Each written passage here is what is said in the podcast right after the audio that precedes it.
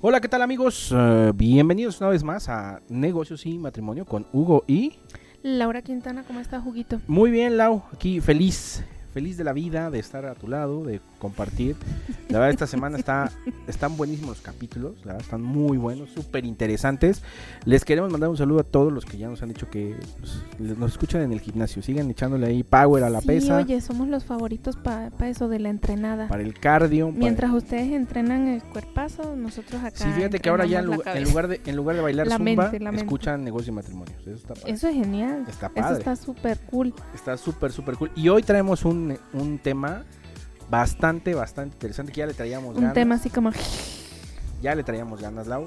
todos los emprendedores o todos los que quieran emprender. O ay, ay, vamos a poner algo en claro.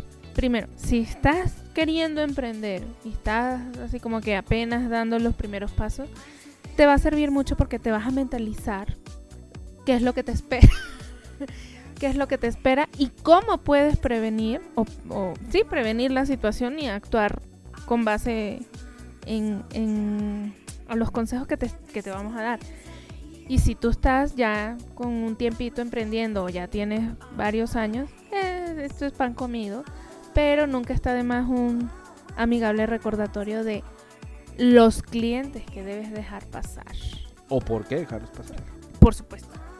O los llamados O sea, hay, clientes. hay clientes que es así como, pues sí, tengo que darle el servicio y tengo que seguirlo, mantenerlo y tenerlo. Pero hay algunos que atiéndelos una vez o de plano, no, es déjalos que ir. Esos que tú dices de sí, hay que mantenerlos y darles el servicio.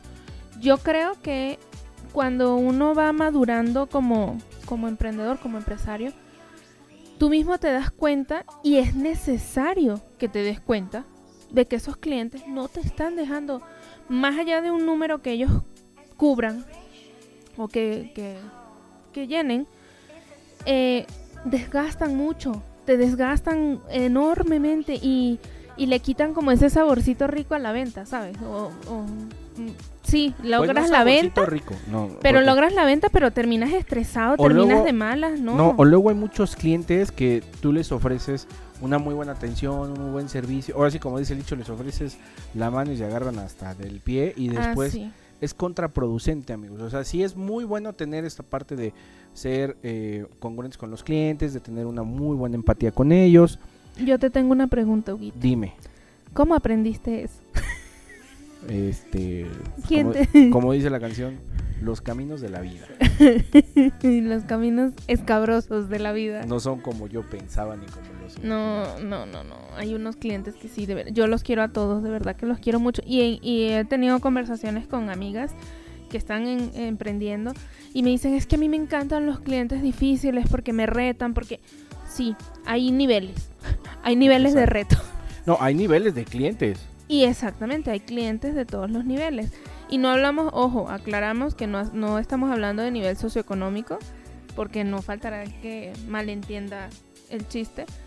Pero este, hay personas muy lindas y que eh, exigen lo justo por lo que están pagando, ya sea un producto, un servicio.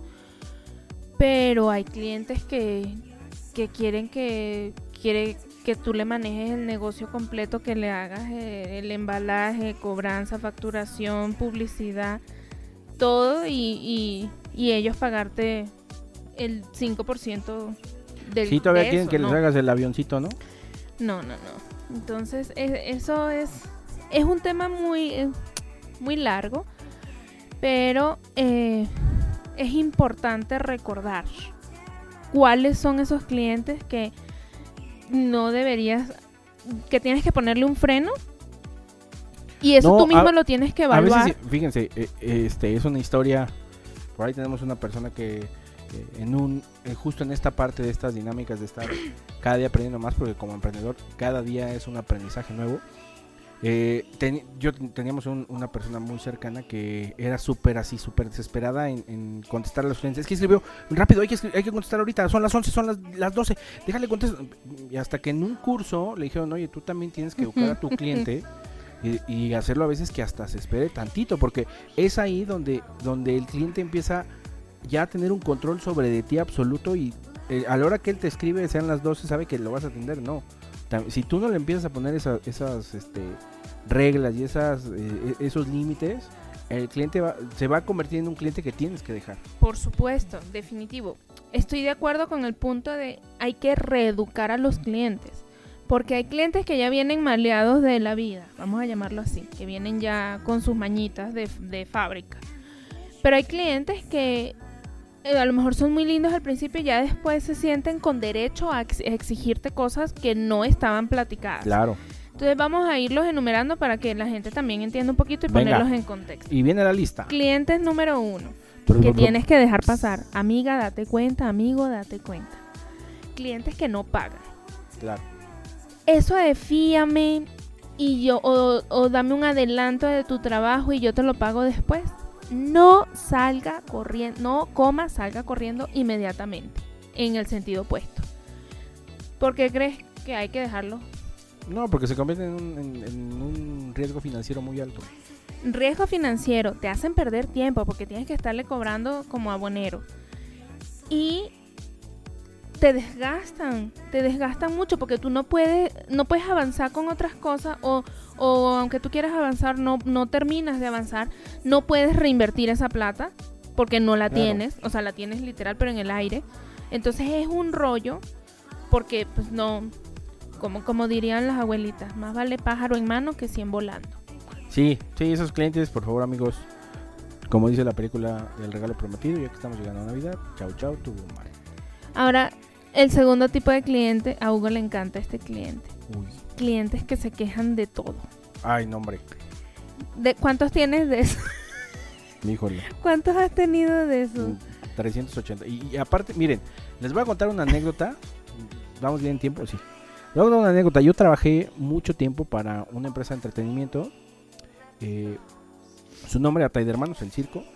Y fíjense que con las personas que yo más tenía quejas, increíble amigos, eran con las personas que iban de cortesía al circo.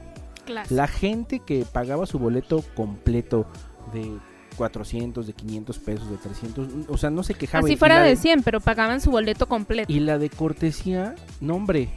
O sea, me- nos tocaba que a veces, eh, bendito Dios, en el debut, pues hacían filas largas y la función estaba programada a empezar seis y media y eran 6.35 y no arrancaba y la de la cortesía ya estaba, oiga, este joven, ¿ya qué hora van a empezar?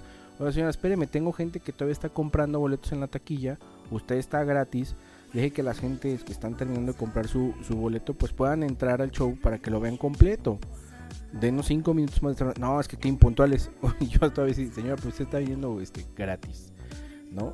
Eh, y he tenido en algún, en, en otros muchos este, rubros así, gente que se queja, híjole, o sea, no hombre, sea, hasta porque la mosca voló cuando abrió la bolsa del envío.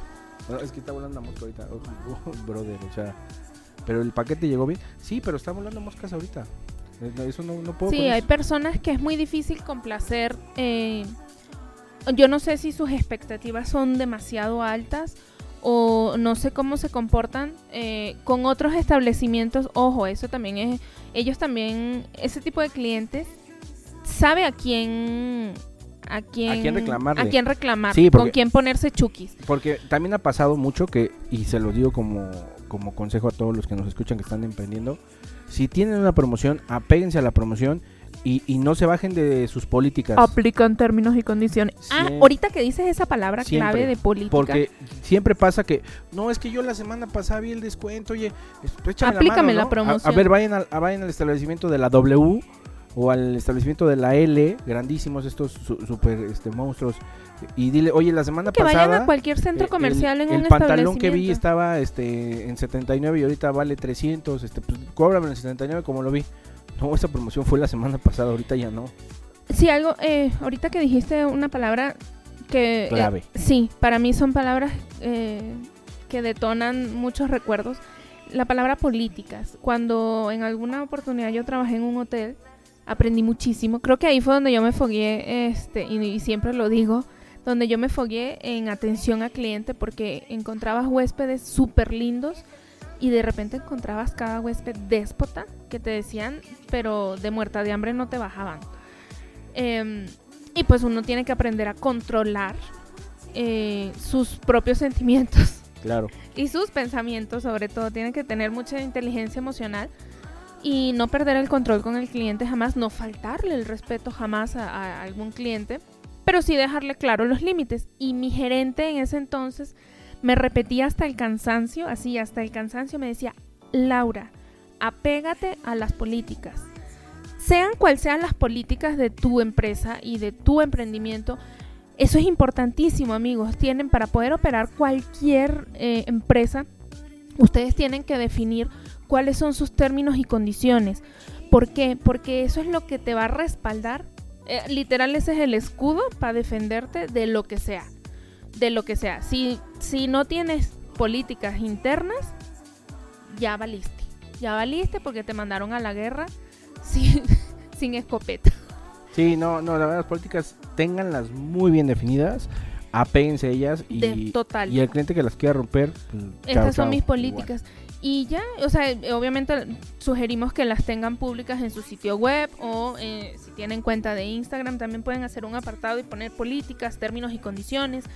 Si es un servicio, que establece el servicio, cómo, o sea, todo ese tipo de letras chiquitas, vamos a llamarlo así, ahí es donde las tienen que poner, porque no faltará el cliente que te reclame hasta, no sé, hasta por un centímetro de tela de más, si es un producto, o un centímetro de, de- o, o que el palito del arete venía torcido, si es joyería, o sea, siempre consiguen eh, motivos maravillosos y múltiples. Entonces tienes que estar preparado para eso. Así es, eso El tercer tipo de cliente, Juguito, Venga, ¿cuál es? Tercero. y ese a mí me encanta. Bueno, me encanta porque me encanta batearlos. ¿Cuál es? Clientes que te hacen perder el tiempo.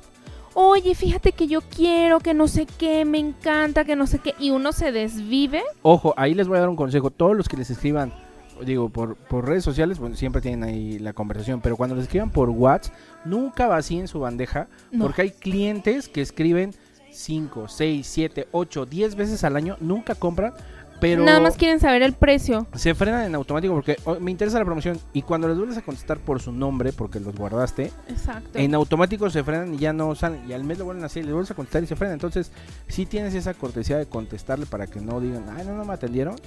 Pero pues ya No, sí. o sea, uno como, Chao. como vendedor y como emprendedor siempre tienes que dar ese servicio y esa atención con el cliente.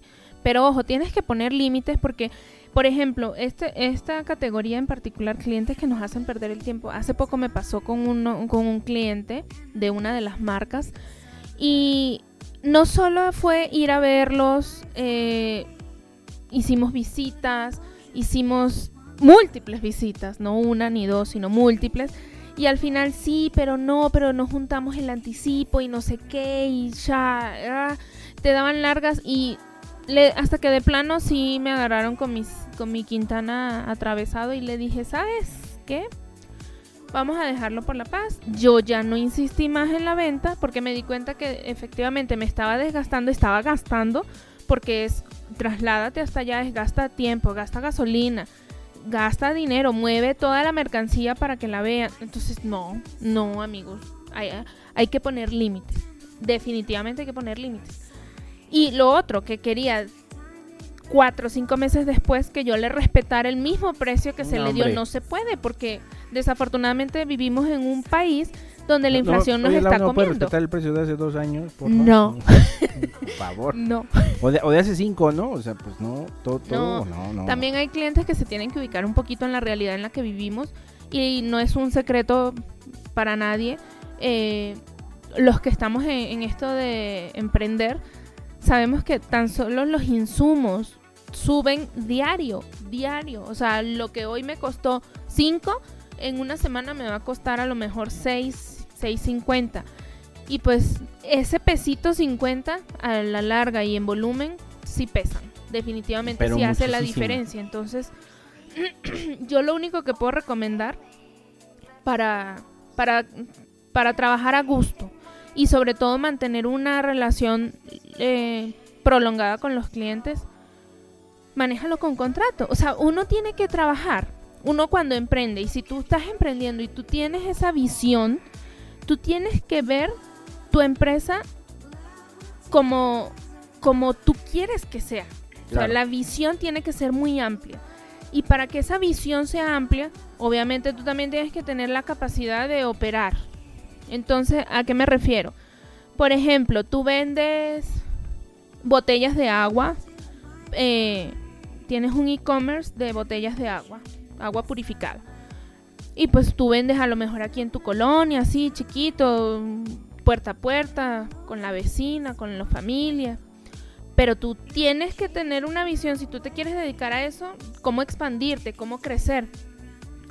Y para eso, lo que yo te puedo sugerir, ármate de tus papelitos y ve operando como una empresa, aunque vendas Claro. tres botellas. Eso no importa, señor.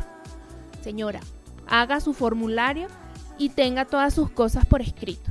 Este sí. pedido, número tal, cliente tal, cotización o, o orden de compra, como tú quieras. Pero todo por escrito, porque a la hora de un problema, y si este problema escala, es la única cosa que tú tienes para, para sustentar esa venta. Así es.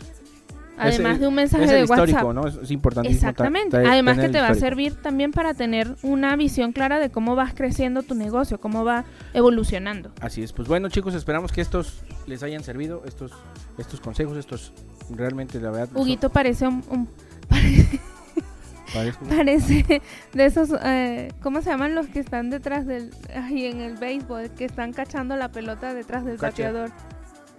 No, catcher. ajá. Bueno, no, hay uno que hace señas, no me acuerdo cómo se llama, el, el umpire. No, el umpire es el que dice si es strike o es out. Ese, el umpire.